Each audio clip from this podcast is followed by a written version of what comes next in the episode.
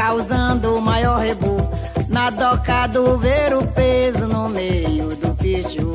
No meio do pitiu, no meio do pitiu, no meio do pitiu, no meio do pitiu. Eu fui cantar carimbó lá no ver o peso. Urubu sobrevoando, eu logo pude prever. Parece que vai chover, parece que vai chover. Fala galera, beleza? Tá falando com vocês é o Pedro trazendo pra vocês mais um HQS Roteiro Podcast, o podcast de quadrinhos aqui da rede Iradex Produções Associadas. E hoje eu vou pra Rio de Janeiro? Rio de Janeiro. Rio de Janeiro, onde está o nosso convidado de hoje, que é o Daniel Lameira. O Daniel, eu vou falar já já o que que levou a gente a papear hoje pro podcast do HQS Roteiro sobre esse tema, mas vou pedir para que primeiro o Daniel se apresente para vocês. Daniel, muito obrigado. Como eu tava falando aqui em off, a gente gravou, a gente tá, a gente combinou isso num tempo recorde, eu falei contigo. Na manhã desse dia, eu vou até datar para ficar mais claro para quem tá ouvindo a gente. Na manhã do dia 30 de novembro e a gente tá gravando isso na tarde do dia 30 de novembro. Então, muito obrigado por você ter topado conversar comigo num tempo tão rápido e fala para quem tá ouvindo a gente quem é você. Imagina, cara, eu que agradeço o convite. Meu nome é Daniel Lameira, eu trabalho com livros com o mercado editorial já há uns 10, 12 anos. Acabei trabalhando em diversas áreas do, do mercado, então trabalhei em livraria, é, na Livraria da Vila, na FINAC, depois fui comprador na FINAC, depois fui para a Leia. Fiquei muito tempo como editor da Aleph, que é uma editora focada em ficção científica, mas tem alguns quadrinhos também. Estava nos últimos dois anos na editora Intrínseca como editor de aquisições, mas agora eu estou trabalhando com, como consultor para diversas editoras, assim, estou abrindo uma consultoria, exatamente pensando, acho que no assunto que a gente vai conversar aí durante o podcast. Perfeitamente. O Daniel, eu já tinha, já era amigo daí do Facebook há um tempinho e tudo mais, eu, a gente trocava likes de vez em quando, e aí, recentemente, no, ele postou no Facebook um texto que ele tinha feito para o site Publish News, que é um de dois textos que me atingiram recentemente no Facebook, que tocaram muito nessa questão da crise e me fizeram pensar e chamar, no caso, ele aqui para conversar com a gente. Um dos textos é o do Luiz Schwartz, que é editor da Companhia das Letras, um texto bastante emocional, inclusive, chamado Car Cartas de Amor aos Livros, vai estar linkado aqui no post desse programa que vocês estão ouvindo agora, que ele faz um apanhado, uma, um, uma solicitação, na verdade, um pedido, um desejo, na verdade, das pessoas para irem atrás de livros nesse final de ano de 2018, de graça, é devido às festas de fim de ano, etc. E fala um monte de outras coisas que vocês vão ler aí quando vocês tiverem acesso ao texto. É um texto muito bonito de verdade. E esse segundo texto, que é o texto do Daniel, que se chama O Ponto Cego do Mercado Editorial, que também é um texto emocional, não deixa de ser, porque é um baita texto, é um texto gigante. Como eu tava falando com ele off aqui, não tem como escrever isso tudo se não tiver um, um quê de emoção por trás. Mas também é um texto bastante técnico, de algumas dicas, inclusive, pro futuro, pro presente e algumas questões sobre o passado, inclusive um passado recente das editoras aqui no Brasil. Eu queria voltar um pouquinho no tempo, Daniel, e você chegou a falar um pouquinho sobre essas várias questões, esses vários momentos em que você trabalhou com livros na sua vida. Eu ia já pulando diretamente para a questão técnica da coisa, mas eu acho que aqui no HQS Roteiro a gente tem, sempre tem esse espaço para perguntar para os nossos convidados como eles se interessaram por esse mercado. E eu queria te perguntar, como você se interessou pelos livros? Normalmente são histórias meio é, mais bonitas e, e inspiradoras, né? O meu foi meio vida real, assim, no sentido de é, eu gostava de ler, mas também nada demais. Li Ilha do Tesouro, moleque, né, na escola. Lembro de ler O Senhor dos Anéis, Harry Potter mesmo. E fui crescendo com esse contato ok com o livro, acho que um contato normal de quem não, né, não é apaixonado, não trabalha na área, não quer se envolver, então era é, uma pessoa média com um contato ok com livros. Fazer faculdade de História e no, logo que eu entrei, para pagar a faculdade, uma menina chegou para mim e falou que tinha uma vaga aberta na Livraria da Vila. Eu não fazia ideia que era a Livraria da Vila, porque eu era da Zona Leste de São Paulo, a Livraria da Vila é uma livraria mais dos bairros ricos, assim. E eu fui lá fazer entrevista e comecei a trabalhar como estagiário ali, e isso em 2006, 2007. E desde então aí eu comecei realmente a me interessar um, um pouco mais, aprender um pouco mais, tanto na faculdade quanto na, na livraria com os colegas livreiros. É, então foi duas faculdades quase simultâneas que eu fiz ali de, de que envolviam o mundo dos livros e ali eu comecei a realmente gostar e me interessar. E é uma área que é, é, você não tem muito. São raras as pessoas, acho que, que decidem, né? Ah, que você quer ser quando criança, né? Ah, quero trabalhar com livro. É muito difícil, né? Escritor até mais, mas editor, né?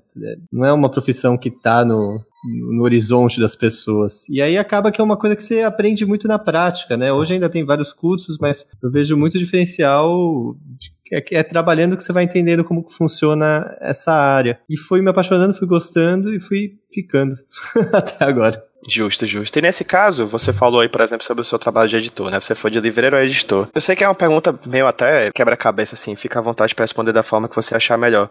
Mas você acredita que existe um jeito brasileiro de lidar com o livro, em comparação com outros países? Você acredita que no Brasil existe um jeito diferente de lidar com livros? Você que tem esses 10 anos de, de trabalho, inclusive em algumas questões clichês, como o brasileiro não gosta de ler, ou coisas desse tipo. Como você vê o Brasil leitor? Tem especificidades do mercado brasileiro. Então, sei lá, se a gente for pensar, por exemplo, em formato formato do livro, né? Acho que o brasileiro tem um gosto diferente, por exemplo, do americano, que é diferente do francês, né? Se você for pegar as edições, nossas edições normalmente são até mais bem cuidadas, acho, e, e o público brasileiro acho que demanda isso. É. Acho que até os quadrinhos também refletem um pouco o tipo de acabamento que a gente tem, né? O, né, você pega os quadrinhos na gringa, a coisa do, do formatinho mensal, né? É, que aqui raramente dá para trazer porque não tem público, tanto de distribuição quanto é, é, um público acostumado culturalmente a consumir, então normalmente se espera assim, né, os encadernados para lançar. Então acho que tem essas questões, mas acho que o público brasileiro não lê, etc. E acho que é, é inerente a. Né, cada país vai ter uma, uma realidade, eu acredito não tanto nisso, assim. Acho que o brasileiro talvez não tenha sido apresentado ao livro como um objeto de diversão e de entretenimento, né? Eu acho que um ponto que a gente, que eu acredito que a gente tem que explorar, na verdade, é que os outros pegando vai, principalmente os Estados Unidos e, e, os países da Europa, né, que solidificaram isso durante muito tempo, né, que é uma coisa recente, né, você pega que é pós Harry Potter que, que se começou a vender é, livros para um público geral, né, um público maior, com, né, depois da sextante fazer altas tiragens, diminuir o preço, então é um mercado ainda recente no sentido de é, é, não ser um mercado de nicho, ser um mercado que pode atingir muita gente. Então acho que é muito fácil, né, muita gente fica batendo, ah, o brasileiro não lê, o brasileiro não lê, mas basta ir numa Bienal, basta ver né, a empolgação dos jovens, ver, é, é que o brasileiro está disposto a ler. Acho que a gente tem que aprender a, a, conversar com eles. Eu acho isso interessante, inclusive no texto que você escreveu para a Publish News. Recentemente eu fui convidado a falar com uma turma de alunos e eu falei para eles uma coisa que eu acho que você, por favor, me corrija se eu estiver errado. Mas eu falei inclusive isso no programa que eu gravei com o Guilherme Kroll sobre, sobre a balão editorial, uhum. dizendo que hoje acredito que nunca se leu tanto, na verdade. Acho que nunca é. se leu tanto, e aí eu falo ler. Aí eu não falo uhum. livros necessariamente. A gente tá falando de, do, do Zap Zap ao Facebook, ao Twitter. Nunca se leu tanto, né? A questão é como transformar isso. É, mas mesmo livros no Brasil, tenho dúvidas não, se, perfeito, se em algum perfeito. momento a gente também teve mais leitores do que Sim. a gente teve na última década, sabe? Justo, justo, é... exatamente. E, e se pega em quadrinhos, é, é, é, que a gente, às vezes, como a gente convive muito no, num nicho e a gente se cerca de pessoas que têm os mesmos gostos e os mesmos preceitos, às vezes, que a gente, quadrinho, a maioria da população brasileira não sabe que que quadrinho não é só de criança, né? Assim como no quadrinho, em livros também tem essas coisas, né? Então, a população, de certa forma, eu acho que a gente tem um público enorme a se atingir ainda. Público-alvo de né, centenas de milhões a serem conquistados, centena de milhão, né? a ser conquistado para os livros, para a gente empolgar eles e mostrar que isso é legal, que existe coisas diferentes. E aí isso acaba sendo possível de várias formas, né? Acho que o, o Gui, né, da Balão, por exemplo, faz isso muito com eventos, né? É, tem gente que pode fazer isso via é, o Wattpad, Twitter, tem o, agora os aplicativos de historinhas por texto, né? E aí, além de leitura, acho que também a gente nunca talvez tenha consumido tantas histórias. É, isso até tá no vídeo lá do Marcos Doll, que é o, o, o CEO da Penguin, agora ele mandou um vídeo depois que eles compraram o controle acionário da companhia, falando isso também, né? E que a gente às vezes antagoniza o livro às outras mídias, mas na verdade tem uma população enorme se acostumando a consumir histórias estruturadas, né? Narrativas estruturadas e que o livro pode fazer parte disso também. Já chegando no teu texto, que foi lançado pela Publish News, você começa ele falando sobre talvez o evento histórico do mercado editorial atualmente, que talvez seja mais metaforicamente mais claro do que está rolando atualmente com essa palavra crise editorial, né, com esse termo crise editorial, que seria o processo de recuperação judicial da cultura e da Saraiva, né? Uhum. Daniel, o que significa para o mercado editorial brasileiro isso está acontecendo agora? Cara, na prática significa menos 50% de livros vendidos no Brasil, vai. Chutando, né? Hiperbolicamente falando também. Mas é isso. Saraiva, para algumas editoras, representava 30% das vendas. Pegar Cultura com a FINAC, que faliu recentemente também, era mais 10%, 15%. Então, 40%, 45% dos lugares onde você podia colocar livros para vender dentro dessa cadeia estabelecida, né? Porque você pode colocar livros em vários lugares, numa, né? É, você pode pensar em eventos, você pode pensar em Comic Con, você pode vender seu próprio livro, mas dentro da cadeia que, que as editoras estavam acostumadas a atuar, sumiu 45% é, é, da onde você imprimia o livrinho e ia lá colocar. Isso resulta no quê? Vários investimentos que foram feitos pensando já em quantos livros você ia vender, passam a ser menos viáveis até, né? Livros que você contratou por tanto de, de, de adiantamento, investiu tantos mil no livro, já pensando que podia vender, ah, chuta baixo, assim, né? Uns 3 mil livros, que é a média das editoras padrão, assim. Hoje você não consegue. É, esse livro talvez vá vender 1.500, talvez fazer 1.500 já não seja viável fazer, porque a tiragem ia ter que, né, a tiragem diminuindo, o preço de gráfico aumentaria, consequentemente o preço do produto teria que ser muito alto e a gente não tem um público para consumir esse tipo de livro, a teria que custar R$ 79,90. Tá nesse momento de entender, beleza, esse é o cenário, as editoras diminuíram bruscamente o número de lançamentos, estão com um monte de livro no prelo, demitiram, né? As gráficas estão sem tanto livro para imprimir, porque está se reconfigurando a cadeia, né? Como que a gente vai chegar no leitor agora, que não é mais desse jeito que funcionou muito bem, que as grandes editoras ganharam muito dinheiro na última década. Perfeitamente. É interessante porque você pula daí para uma frase que eu vou até falar aqui, vou até re repetir, que você escreveu que é assim: se por um lado é bom ver o mercado reconhecendo a necessidade de sair da, da catatonia confortável, por outro é angustiante ver a falta de uma palavra-chave ser abordada com o peso e o respeito devido dessa cadeia. Dois pontos, o leitor, que acredito que seja o tal do ponto cego, né, do, do é. texto. Para você, como é que o mercado vem deixando o leitor de lado nessa equação complexa nos últimos anos? Cara, o que, que eu acho? É, assim, não tem certo e errado, né? É o que eu acho, posso mudar de ideia claro, também. Claro, esse é o ponto de vista. dando um argumento bom. O que eu vi foi. É, é, e aí, por exemplo, quando eu trabalhava na FINAC, é, eu tinha metas de para bater como comprador, que eu tinha metas de giro de estoque, então os livros tinham que girar rapidinho, né? Não podiam ficar mais de 90 dias na loja. É, eu tinha metas de desconto, então a editora que me desse mais desconto, eu né, conseguia bater essa meta. Tinha metas de giro, é, de, de, prazo de pagamento. Então as editoras que conseguissem me dar mais prazo, eu também possivelmente conseguiria pegar mais. Tinha metas de vender espaço na loja. Então, pô, compra esse espaço aqui, que aí eu coloco o seu livro. E até foi essa, foi essa lógica que, que até me fez sair depois de lá para ir pra editora. Porque é uma lógica muito mais de supermercado, quase, né? Uma lógica de. que desconsidera um, um, um valor abstrato que, quando a gente está falando de cultura, é muito importante, que é o, o, né, por exemplo, na FINAC, se eu fizesse as contas que balizavam nossas escolhas lá, não faria sentido ter, sei lá, o Paixão segundo GH na loja da, da, Clarice. Ou não faria sentido ter. Beleza, Batman 1 faria sentido, mas sei lá, o Dia das Bruxas talvez não, sabe? Por causa do espaço que ocupava na loja, tinha um valor X, e se ele tava lá X tempo sem vender, não valia a pena ter ele lá. Mas é, as coisas são um pouco mais complexas que isso. Então, é, só usei esse exemplo da, da FINAC para mostrar que acho que, na verdade, todo o mercado acabou se, se configurando de uma forma quase de venda de commodity, né? De, de, de, de o livro ser só mais uma coisa e de um mercado gigante, ocupa espaço na loja, aquele espaço na loja resultava de fato em vendas. Só que aos poucos acho que a gente estava sendo carcomido, né, por, de certa forma, por esse cupim da crise, assim. Beleza, você colocava os livros lá, os livros vendiam. Teve uma época que qualquer livro que você publicava vendia 3 mil, 5 mil, era uma beleza, né? Você ia pra Flip, era festa para todo lado, tá todo mundo feliz. Só que a gente não foi um, e acho que a gente ainda não tá, formando novos leitores, né?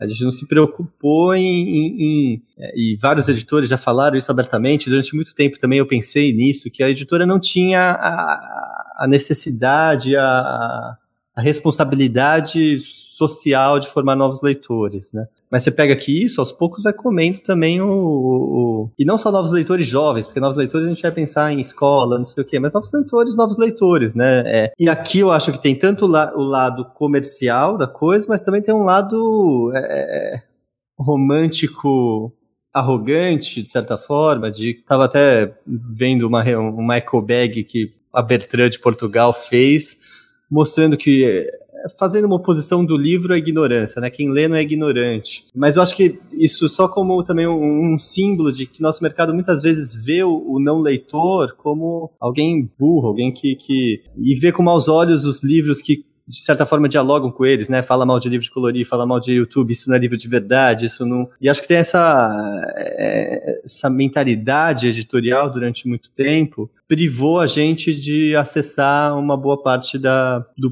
público possível possível nosso. Hoje, isso vai ser é, a parte que eu falo que acho que é boa, porque vai ser obrigatório as, as editoras começarem a entender isso, sabe? Obrigatório que as editoras comecem a conversar com o seu público de forma mais respeitosa, que, que, durante muito tempo não, não, não se conversou, né? É, até hoje, você pode fazer, eu falo até numa aula que eu dou, você pode fazer um teste de entrar nas editoras e falar que comprou um livro com defeito na Saraiva e ver qual que é a reação da editora, sabe? Muitas ainda falam, vai lá na Saraiva trocar, sendo que é, é, é um ponto de contato que muitos, muitos mercados já entenderam que é tão importante, que é tão valioso. Esse, as empresas que entenderam vão de Netflix a Itaú a, a valorizar esse contato final com o leitor, né? E como durante muito tempo o, o principal ponto de contato para vendas eram as livrarias, então não precisava ter esse leitor final. E se você pensar que os donos das editoras ou muitos tomadores de decisão durante muito tempo nasceram numa época também é, e, e, se estabeleceram profissionalmente numa época pré-internet, então você tinha esse ponto de contato com as livrarias como peça central e que ditava as decisões da editora, né? Então, onde ia ser um evento de uma editora de lançamento X, não ia ser na, no melhor para o leitor, ia ser na livraria que mais me obrigasse a fazer, né? Então, cansei de fazer eventos que eu queria fazer numa, numa livraria com auditório legal, acessível do público, mas por questões comerciais e, e questões comerciais no sentido até de quase ser ameaçado pela rede. Ah, se você não fizer aqui, a gente não vai comprar esse livro. Então, como eles tinham um poder muito grande de compra, você prejudicava é, esse contato final, essa experiência, é, tudo que hoje se valoriza, né, quando a gente fala em marketing, etc., em prol de uma decisão a curto prazo, rápida, porque, ah, não, beleza, o cara vai pegar mil livros, deixa eu fazer isso aqui aqui. Então, isso só alguns exemplos, porque isso se desdobra em várias coisas, né? Ao invés de eu pagar aqui para para um criador de conteúdo legal, sei lá, pagar para vocês, pagar para Confins, pagar para Pipoca, fazer um anúncio é, de um quadrinho que eu estou lançando, talvez eu tenha que comprar um espacinho na revista da Livraria Cultura, senão eles não vão colocar meu livro na loja. E aí, o que, que é de fato mais eficiente no sentido de conversar com o leitor? É vocês, né? É quem está criando conteúdo e falando direto com o leitor, não é? Só que aí, numa lógica agora em que, que as vendas vão principalmente para o online, e no online não tem essa coisa de, né, de ficar ocupando espaço em loja, você realmente tem que gerar demanda para as pessoas comprarem, essa humildade, esse contato vai ser obrigatório as editoras aprenderem a ter. Inclusive, galera, quem quiser anunciar aqui, viu, é 85, enfim, depois a gente conversa. Cara, eu tava com muita vontade de fazer essa pergunta para algum editor, para alguma pessoa que conhecesse o mercado editorial de, é, de quadrinhos e de livros há um bom tempo, e eu acho que hum. agora é a hora, então eu vou tirar essa dúvida. Qual é a dos livros de youtuber? Eu sei, eu entendo a função deles, acredito, mas acho que eu queria ouvir de alguém que é especialista da área. Eu até, acho que é até pejorativo dizer invasão de livros de youtuber, mas a gente vê cada vez mais eles presentes nas livrarias, né? E eles estão ali por um motivo. E, cara, qual é esse motivo? Cara, conversar com o público deles. É, eu, eu sou o cara menos preconceituoso possível com isso, sabe? É, eu te devolveria a pergunta com é, qual é essa de livros de jornalista, sabe? Perfeito. E aí você, é, né, porra, é, é, é, essa que os caras criam um conteúdo que as pessoas querem consumir e que tudo bem transformar em livro. E acho que é a mesma coisa quando a gente fala de, de youtuber, é só uma via de chegar às pessoas, as pessoas querem ouvir aquilo e o livro pode ser mais um ponto de contato. É, eu acho que normalmente a gente cria, entendo que tenha se criado esse preconceito porque muitos desses livros foram feitos de forma acerta o toque de caixa, porque foi uma demanda que apareceu repentina, as editoras é, viram ali uma possibilidade de ganhar dinheiro, então muitos livros realmente foram mal feitos até para o público-alvo, mas eu acho que isso não configura necessariamente um, um gênero, né? Você pega, por exemplo, vamos lá, o livro do Manual do Mundo de é, Experiências. Pô, é um puta livro legal, sabe? Eu tenho um filho de seis anos que adora ver. É, você pega um livro do Vitor Martins, que é um booktuber que escreveu um, um, um IA, um IA legal ali, com temática LGBT, um baita. E aí ele tá até abandonando o lado de youtuber para se dedicar mais a escritor. Eu acho que é, é muito fácil a gente às vezes vir com um conceito já estabelecido de que. E aí, de novo, acho que entra no lado do livro ter que ser o salvador do mundo, sabe? Porque tudo bem essa galera fazer cinema, tudo bem essa galera fazer uma música, tudo bem essa galera fazer qualquer coisa, mas livro parece que ofende, né? Ai, caralho, o uhum. que, que estão entrando aqui nessa área que é quase, né, é, é canonizada. Sagrada. É sagrada, e eu acho que é uma bobeira, acho que é exatamente até um dos motivos que a gente se encontra nisso, sabe? De, de sacralizar tanto a ponto das pessoas falarem, porra, acho que eu não quero, né? Quero que é tão difícil o acesso que. É, e os livros do youtuber acho que mostraram esse papel de, de que não, de que tudo bem, é só mais um conteúdo criado por aquela pessoa que você gosta e pode começar ali ou pode acabar ali, né? O livro pode ser um, um, ponto final, o cara tem o canal que já conversa com muita gente, ou o que até eu comento de mais tarde ali no vídeo, ou pô, você vai escrever um, você vai fazer um livro que eu contratei que ainda nem foi escrito, né, na Intrínseca, que era um livro de as melhores histórias por trás da lista do Most Wanted do FBI. Então, né, as listas mais procuradas e meu, é, é, é a história de como foi criada a lista ao mesmo tempo que conta tipo a história do top 5 da lista, sei lá. Porra, isso daria um excelente excelente podcast. Excelente, sabe? Eu fui lendo aquilo e falei, pô, isso aqui é um baita podcast com storytelling incrível, pensando em serial, pensando em tudo. Então o livro pode ser também um ponto de partida ou um ponto de chegada. Acho que a questão é se ele vai ser bem feito, independente de onde vem. Só para constar, também do lado de casa é preconceito com o livro de youtuber, tá?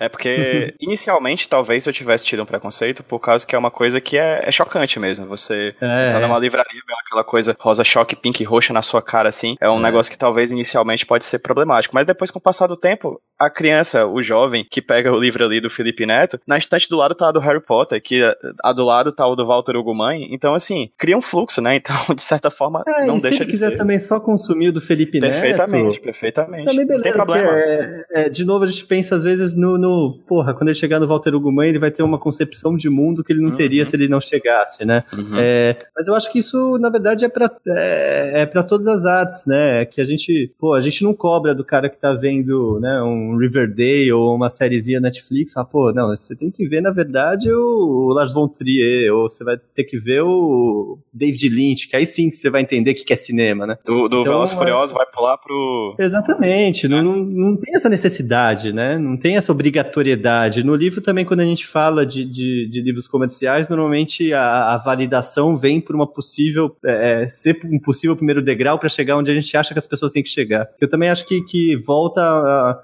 é, de certa forma, a gente se coloca num lado inclusivo, né? Não quero que essa pessoa chegue, quero que... mas ao mesmo tempo é um, de uma arrogância extrema, falando que o que você lê é o que vai fazer as pessoas melhores, porque você inconscientemente talvez você ache melhor. Não sei, eu acho que, que os livros de youtuber, só por, por ser livro de youtuber, tá bom. E é ok, sabe? É uma. Um, o que, que é um livro? É só um formato, é uma plataforma, né? Não precisa ter esse peso que a gente dá. Perfeito. É a própria discussão que a gente sempre faz no campo dos quadrinhos da revistinha mensal e da graphic novel, né? Tipo, uhum. como se houvesse um juízo de valor por trás do formato que tá ali. Uhum, Perfeito, uhum, Daniel. Uhum. Perfeito. a gente não. Pô, um monte de criança lê Turma da Mônica e nunca vai conhecer, né? O Alan Moore e tá tudo bem, né, cara? A pessoa vai conhecer outras coisas na vida e ok. Talvez você vai conhecer outras coisas que você não conheça também, né? Vai conhecer música que você não conhece, vai conhecer outra cultura que você não, não, não conheça profundamente que também não é obrigado a conhecer. Perfeito, Daniel, perfeito, de verdade. Cara, você tá falando aqui em algum momento do texto sobre uma espécie de divisão fordista que tem dentro das editoras, né? Em que cada setor da editora meio que toma conta de um pedacinho dessa publicação desse livro, né? Como é que isso se é. estabeleceu, cara? E por que, que esse sistema tá ruindo? Que, que você acredita que dessa, ruim, dessa ruína vai nascer? Não, se estabeleceu muito porque é prático, né? Eu contratava um livro, ia ler outros, né? Ia para Frankfurt fazer reunião com a galera, vou para Londres, conhecer os agentes, estou especializado nisso. Depois que eu contratei outro livro, outra equipe vai fazer o livro. Aí depois vão jogar para o marketing para ir para assessoria de imprensa, depois vai cair no comercial. Eu acho que isso não necessariamente, obrigatoriamente, impossibilite, mas acho que dificulta você pensar e aí é uma coisa que eu acredito muito, é, é, eu dou uma aula sobre o assunto, etc., que é sobre branding. Você pensar que o, todos tudo que sai daquela marca, tudo que sai daquela editora, necessariamente é, é, passa uma mensagem única, né? E eu acho que quando tá tudo dividido, porque é mais prático e rápido. Eu acho que, cara, vira um Frankenstein que carece dessa unidade, né? Carece dessa. E aí é onde eu acho que algumas editoras menores ganham, né? A Dark Side, né? Que o Chico e o Cris é, e o Bruno escolhem o livro, pensam como ele vai ser feito, pensam no marketing, pensam em tudo, e isso para o leitor final fica fica claro, né? É, mas se você pensar em outras editoras grandes, sei lá, vou olhar aqui para minha estante aleatoriamente e falar, tá?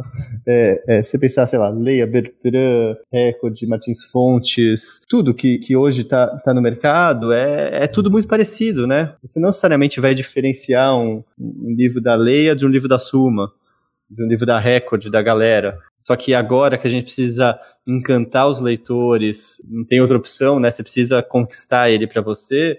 Eu acho que esse diferencial vai ser é, é, essencial para você ter um contato realista, porque a galera não é enganada, né? Você não vai fazer um livro, sei lá, você está fazendo Nicholas Sparks, vai fazer um livro de ficção científica e você não conhece, é impossível conhecer a mesma coisa dos dois. E aí, dentro da, do, do, processo de edição e de tudo, né, de escolha de texto, de aparatos, né, os textos de quarta capa, de, de como aquilo vai ser divulgado, qual é a fonte que você vai usar, é injusto você cobrar que alguém saiba é, de tantos livros diferentes, o, o, o mesmo que alguém, uma editora específica consegue saber, né? Então é impossível você cobrar qualquer pessoa da companhia, qualquer para saber como o pessoal do Pipoca e Nanquim sobre quadrinhos, sabe?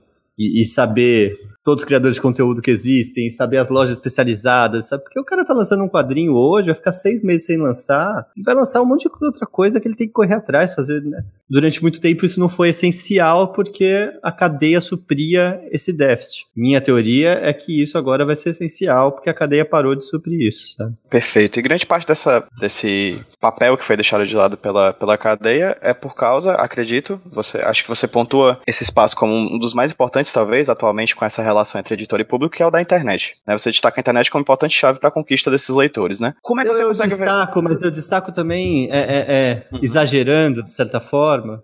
Porque, né, quando você tá. É, de certa forma, você tem que exagerar para puxar um pouquinho para o meio. Porque a, a, a importância das livrarias e a importância dos espaços públicos e das bibliotecas, etc., é uma coisa que o mercado sabe. Então, como é um texto voltado para o mercado, que para ser um pouco até provocativo e gerar alguma reação, eu foquei bem mais na internet, mas eu não, não ignoro a importância dos espaços físicos nesse contato, de eventos, de, de mas a internet eu acho que é uma coisa que uh, as também colocando né, os pingos nos is. As editoras brasileiras já entenderam muito melhor que todas as gringas, tá? É, a, a nossa presença na internet é superior a qualquer país, editorialmente falando, assim. A Intrínseca é a maior editora em seguidores do mundo. A Darkside Aleph tem o maior engajamento de editoras do mundo na internet. Mas isso não quer dizer que não dá para ficar melhor. Então, só é sendo justo também que, que não é que a gente não entendeu. É que eu, é, se a gente focar mais e, e aperfeiçoar mais, dá para ser, principalmente olhando outras áreas que não livros, aí acho que a gente tem muito a crescer. Mas, na verdade, é uma discussão que está passando por todos os mercados, né? É, eu tô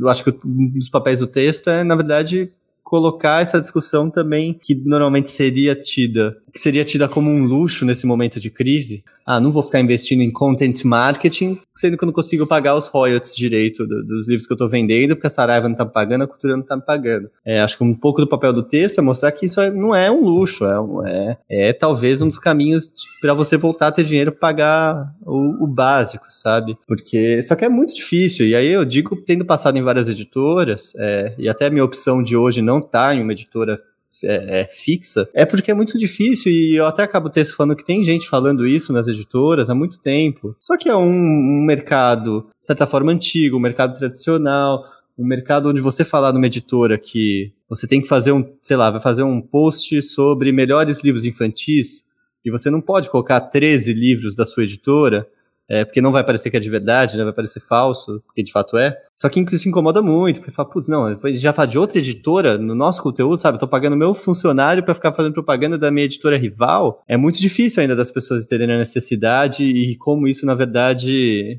aproximaria o público, né? Criaria uma relação mais profunda com ele.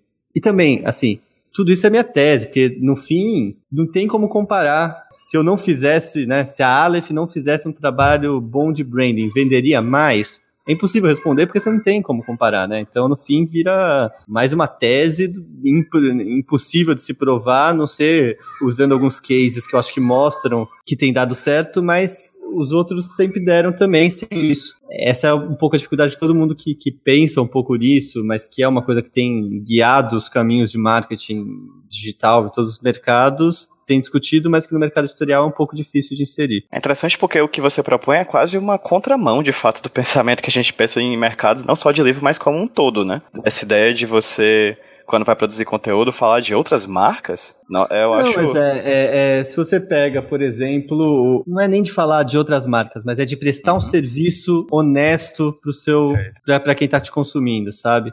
Então, em você pensar, o conteúdo é uma coisa, sabe? É, e, e, digo isso, na verdade, se for fazer uma lista sobre melhores livros, quem vai de fato clicar naquela lista está esperando uma lista de diversos livros diferentes. Se você vai fazer um YouTube, né, sei lá, eu consumo bastante, imagino que você também, duvido que você vai chegar na sua casa, sabe? Abrir sua braguilha, abrir uma cerveja, esticar a pele e falar, pô, sabe o que eu queria ver agora? Os lançamentos de março da editora X, né? Da editora Roku, da editora não sei o quê. E é o que se faz hoje, né? Mas você, você chegaria em casa e tal para ver um vídeo sobre é, Stan Lee, ou sobre distopias, ou sobre. Só que você não pode fazer um livro, um, um vídeo sobre distopias e não citar 1984, sabe? Então só a companhia pode fazer um vídeo de distopia e vai fazer só sobre 1984. E aí não necessariamente precisa ser o conteúdo criado pela editora, mas pode ser um conteúdo criado por um criador. Então quando, sei lá, a gente fechava ações em, em, em podcast, ações em vídeos,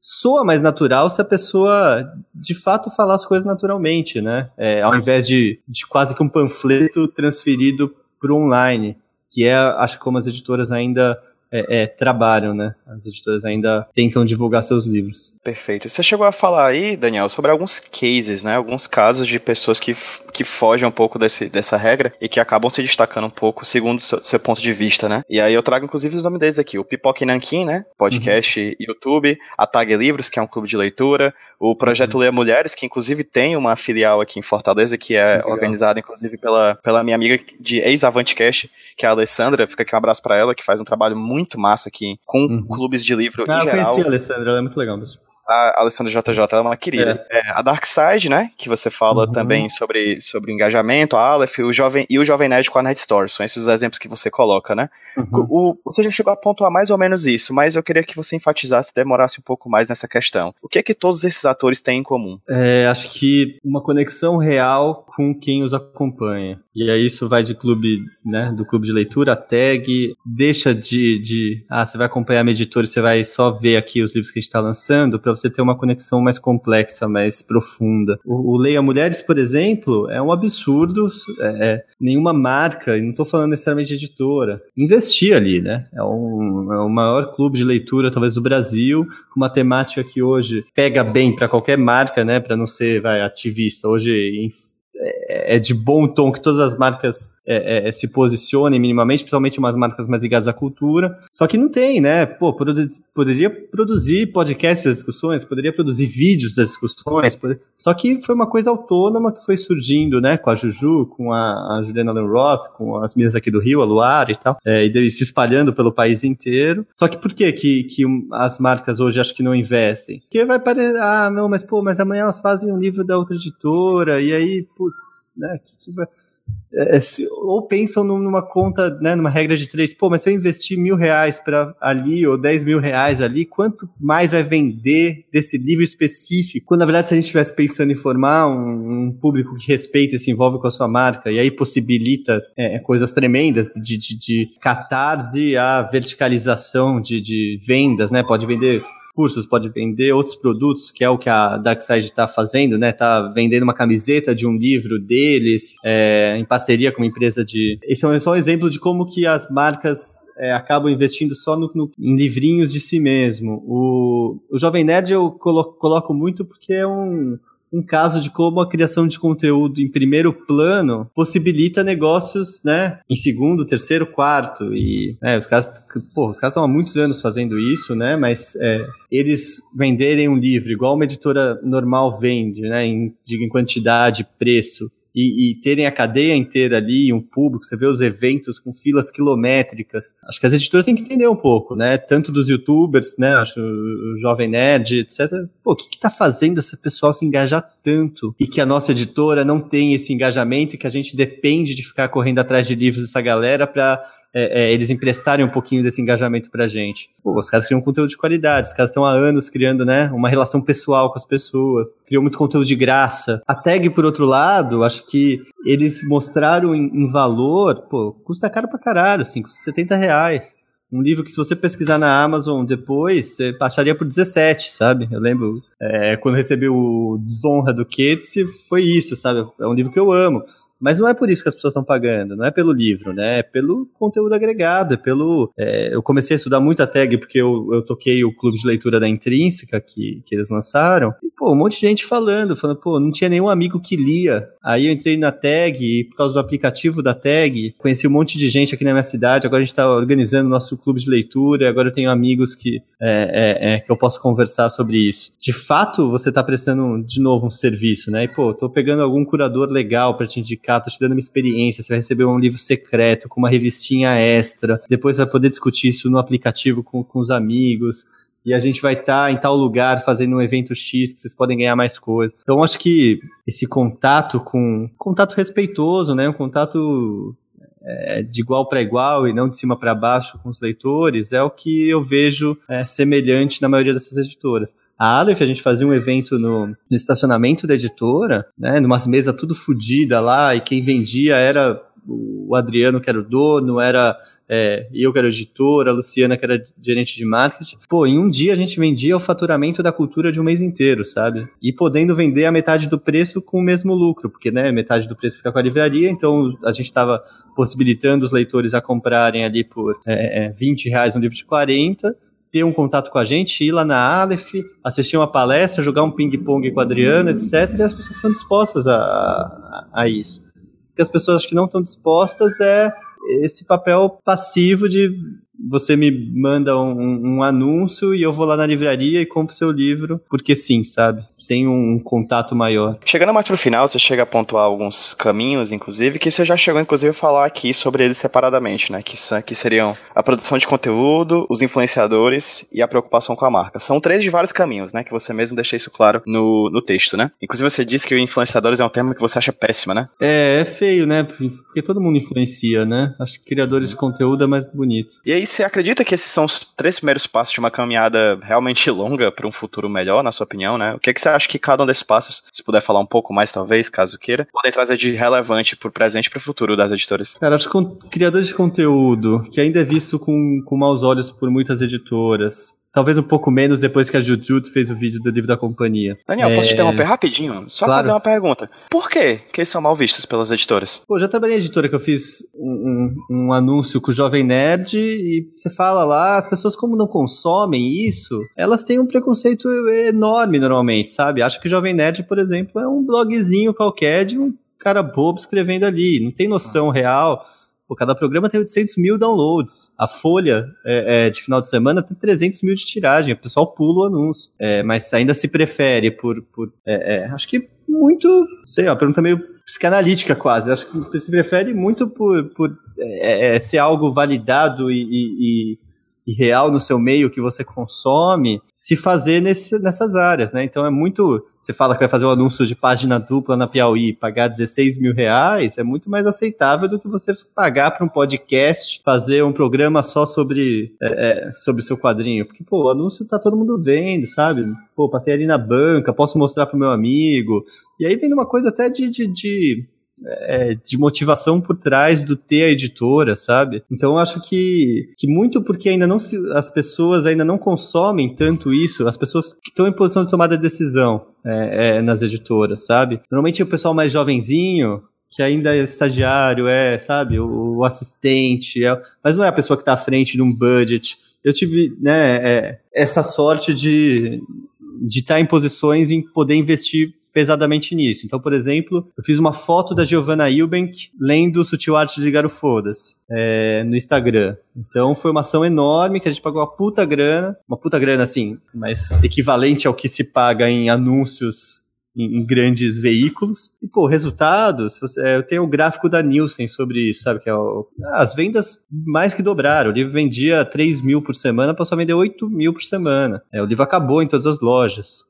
É, e aí, ao mesmo tempo, eu tinha feito uma ação com Não Salvo, uma ação com, com a Maíra Medeiros e com uma, é, é, uma namorada de um funkeiro, que eu não lembro quem era agora. MC Kevinho, talvez? É, a Gabi. Gabi Hip, sei lá, eu entrei profundamente nessa coisa de pessoas é, é, famosas na internet, que é uma coisa que a gente não conhece também, mas é difícil um pouco, aí entra na, na, nossa conversa que a gente começou aqui, por exemplo, eu paguei uma influenciadora da torcida do Flamengo para fazer um vídeo sobre Extraordinário, é, Nivinha Rocha, Nivinha Flá, e ela fez o vídeo do jeito dela, falando como ela fala de um livro, sabe? E falando com o público-alvo que era a torcida do Flamengo. Só que às vezes isso é, é alguém que está acostumado a ver crítica, né? É, é, no jornal, pode ver isso com um jeito meio, pô, falou tão bem sobre o livro, né? Porque se coloca como público-alvo às vezes, né? E, e subentende que os consumidores são como nós, e acho que isso a gente faz em tudo, sabe? Acho que em quadrinho também tem isso, né? De, de, de às Sim. vezes, um, um, conteúdo simplista de quadrinhos já é super atacado porque a gente se coloca com, né, isso, no mundo geek isso tem muito, né, de, ah, você não sabe nada sobre isso, isso, blá, blá. Mas, bom, acho que influenciadores, na verdade, eles, é, eles são um caminho fácil, já que as editoras não têm tanto público, né, como a Netflix, como a HBO, como, né, um filme da Marvel, como não sei o que. É, os influenciadores são um jeito fácil de você atingir é, é, pegar emprestado, pagar, né, é, é, por essa influência que eles têm, por esse contato profundo que eles criaram durante anos com os leitores. Então acho que eles são um bom caminho. Eu fiz um monte de ação putz, que eu mergulho muito. Tem um vídeo da Lorelai Fox mandando uma carta para o passado, né? É, é, antes de, de, se assumir trans, o é, que, que ela falaria para ela criança. E, e, no final ela fala, putz, quem me inspirou a fazer esse vídeo foi esse livro aqui com o Amor Simon, que realmente ela leu e gostou. Aí, pô, foi uma ação incrível, cara. Eu, eu vou vejo vídeo cada, na, nas aulas, às vezes eu mostro, eu choro vendo, porque, meu, é muito impactante. Só que é isso, é, é eles vão emprestando esse prestígio pra editora, só que a editora tem que estar preparada para receber isso e, e, saber utilizar isso, não só usar isso como. É, é, como algo externo, né? Mas interiorizar esse, esse público que vai vir né, daquele lugar e potencializar aquilo aí com o segundo ponto que eu digo que é a criação de conteúdo, né? Só que é muito difícil uma editora criar conteúdo, uma editora que não tem uma identidade, que aí entra o branding, né? O que, que aquela editora é, ou que aquela marca é, definiria o tipo de conteúdo que ela cria, né? Você pega o Bradesco, o Bradesco é democrático, jovem brasileiro, são as três frases que eles falam. Então não é à toa que eles patrocinam o esporte, sabe? Não é à toa que eles né, fizeram um, um, podcast lá das meninas rebeldes. O Itaú não, o Itaú é família, não sei o que, não sei o que lá. Então o Itaú manda livrinhos de, de presente para todo mundo. O Itaú é, é, criou os próprios livros no aplicativo, que eu não sei se você viu, que é demais. Então, mas um, pega uma editora, imagina na sua cabeça, o que aquela editora é, sem ser uma editora de nicho, né?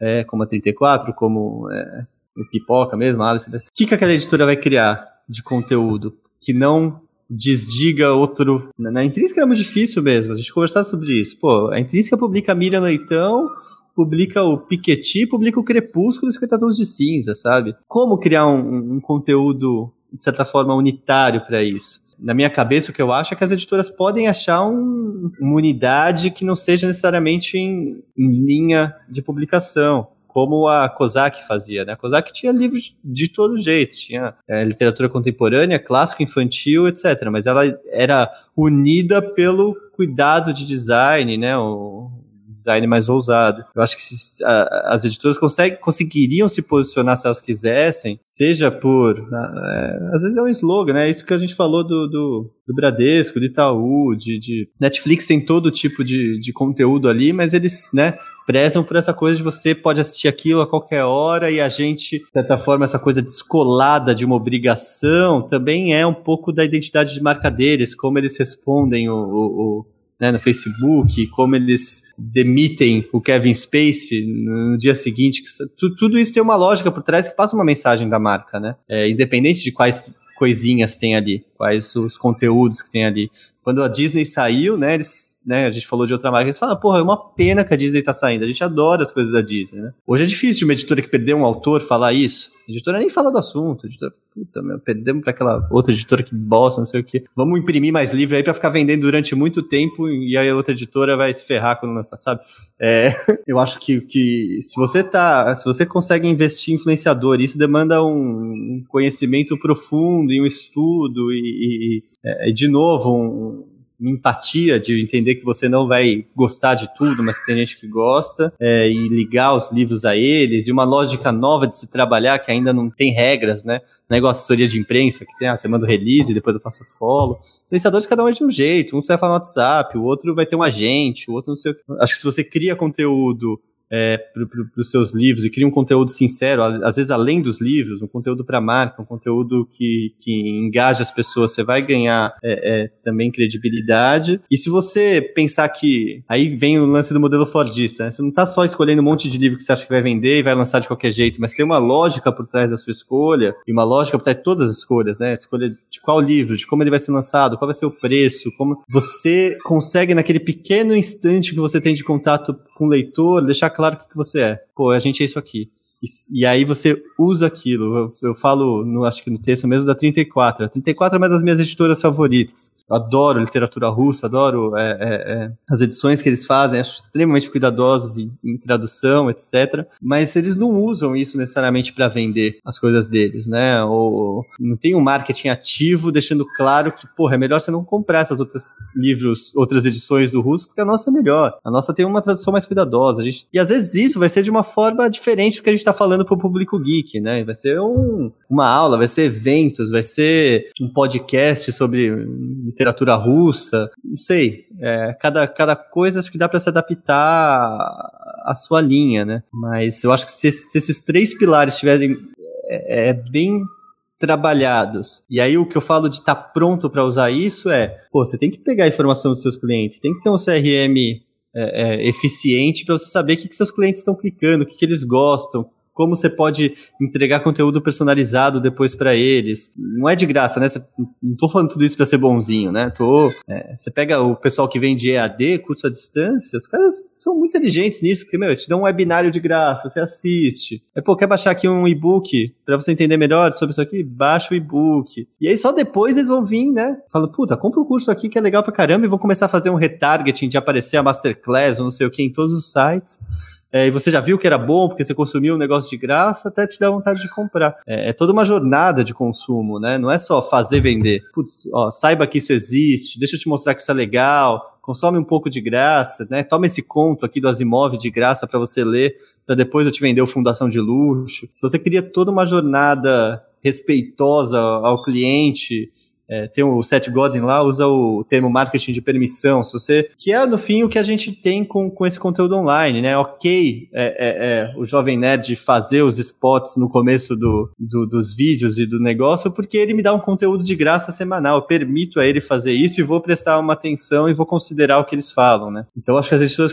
de certa forma, se elas pedirem permissão e, e estarem prontas para entregar um conteúdo bom, é, é, tanto no sentido de segmentação quanto no sentido de criar esse conteúdo, aí a falta das livrarias começa a ser menos impactante, porque você criou a vontade é, em outro lugar e a pessoa pode consumir, né, pode comprar online onde ela quiser, ou pode, enfim, comprar online, né? E aí acho que as livrarias já estão percebendo uma coisa mais de menos essa coisa enorme de, de grandes livrarias e mais pontos de conveniência, né? Tem livraria abrindo estandes ali na base de grandes prédios comerciais pô, já ouvi falar, né? Se o Tiago Garo foda-se, eu vi a Giovanna Eubank postando a foto lá, depois eu vi um texto de uma amiga minha falando que era legal pra caramba, aqui no WhatsApp, sabe? O WhatsApp é uma coisa que ninguém usa, né? Pô, tá aqui é, no meu caminho, vou comprar, tudo bem pagar R$39,90 por isso. É, é uma coisa bem mais complexa e bem mais ativa que a gente vai precisar se mexer pra, pra cobrir isso. Que era muito confortável. Você fazer 30 mil de tiragem, joga nas livrarias, né? Manda os e-mail marketing, compra espaço em loja, faz assessoria de imprensa, falar com os amigos para postar no jornal e tá tudo feito, do que uma coisa agora que a gente tem que dar vários passos atrás para reaprender a, a conquistar o leitor. Daniel, eu quero muito terminar esse papo. Eu não vou dar spoiler do final do texto do Publish News, mas eu acho que tem uma frase que tu deixa mais pro final do texto que eu acho excelente. Um, uma um trecho, um parágrafo que você fala assim: Passou-se o tempo em que a indústria editava o que e como se consome o produto. Somos o último bastião de uma luta que não dá para ganhar e que não vale nem se combater porque estamos errados. O leitor é o que importa, a ele devemos tudo. Eu acho essa frase um resumo perfeito de tudo que você falou no texto e, consequentemente, tudo que você falou aqui. E, é cara, não tem um. raivoso, né? Você falou que tem sentimento, mas que o sentimento que tem é meio raiva, né? Ah, cara, eu O do Luiz é uma coisa mais triste, né? é a melancólica, né? Melancólica, o meu é mais raivoso mesmo. É, eu, eu senti que tu escreveu meio puto, assim, o texto, mas é. tudo bem. É, eu escrevi mesmo, acho. no final de semana eu fiquei puto e sentei e escrevi tudo. Perfeito. É um sentimento tão digno quanto a melancolia, eu acho.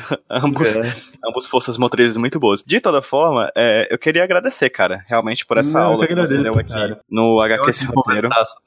Pois é, de verdade, muito obrigado de coração, não tenho como agradecer. E aproveita esse finalzinho do papo Fala para quem tá ouvindo a gente onde a gente consegue conhecer um pouco mais sobre você, o que você produz e os seus cursos, os seus produtos, é. né? Enfim, fique à vontade para fazer o seu jabá. Cara, é, na verdade o lugar melhor para as pessoas me acompanharem talvez seja, né, eu sou velho, na, na, no Facebook mesmo ali, pode seguir ou se adicionar ali, mandar uma mensagem só para não ficar perdido. Ou no Twitter mesmo. O, eu dou um, esse, essa aula de branding eu dou na Casa Educação, lá em São Paulo, mas eles têm um ensino à distância também, que é um curso sobre, sobre book publishing, né, sobre se publicar. Em breve talvez eu, eu, eu, eu faça um curso pessoal meu que chama Vida do Livro, que eu falo um pouco de cada etapa, de como, né, como se edita, como se faz uma capa, como se faz revisões, mas se vocês me seguirem, acho que no, no no começo do ano que vem eu devo começar a divulgar.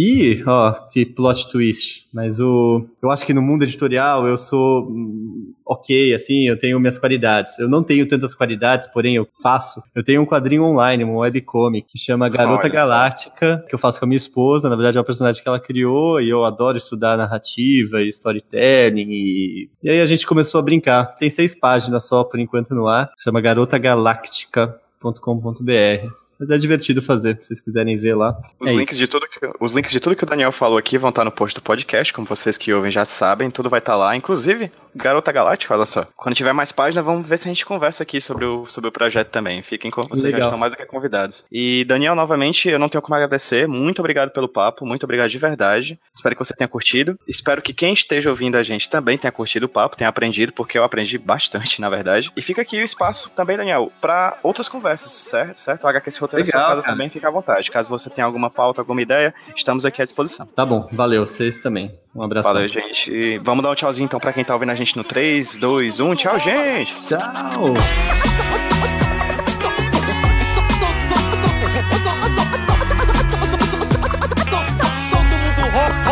Prender mané bolim, prender mané bolim, prender mané bolim, prender mané bolim, prender mané bolim, prender mané bolim, prender mané bolim, prender mané bolim, prender mané bolim, prender mané bolim, prender mané bolim. Só, só, só, só, só, cercaram ele na esquina do mercado, que um tal de Zé do Bruto com um tal de Nego Jairo foi chuva de telepé que fugiu 20 soldados, mas isso não fica assim que a torre tem maluqueiro, nem um batalhão fuleiro vai levar mané bolim. Prender mané bolim, prender mané bolim. Foi a maior covardia, algemar com a rodia e levar mané bolim. Prender mané bolim, prender mané bolim. Foi a maior covardia, algemar com a e levar mané bolim. Rouba. Mané bolim era sócio de um bingo clandestino. É pai de 15 meninos, é um viúvo tarado. Metida empresário, vende pendrive e bode numa banca do mercado. Sargento reformado, ele odeia viado. Outro dia o filho dele deu um pulo do armário. Metido a bom de bola, ainda aluga os netos os outros pedir bola. Ainda deu para artista, entregador de marmita, juiz de futebol, chefe de uma milícia, pipoqueiro de um shopping e assessor parlamentar. Com tanto serviço desse, acha tempo pra roubar. Solta todo mundo, sabe por quê? Isso passava como? O companheiro do copista vendeu com um pastor da igreja adventista.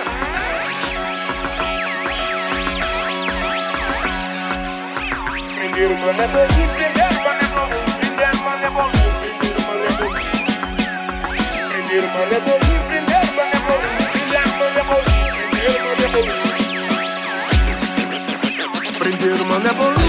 mano, é bolinho. Foi a maior covardia, Algemar com a rodia e levaram mané bolinho. Prenderam mané bolinho, prenderam mané bolinho. Foi a maior covardia, Algemar com a rodia e levaram mané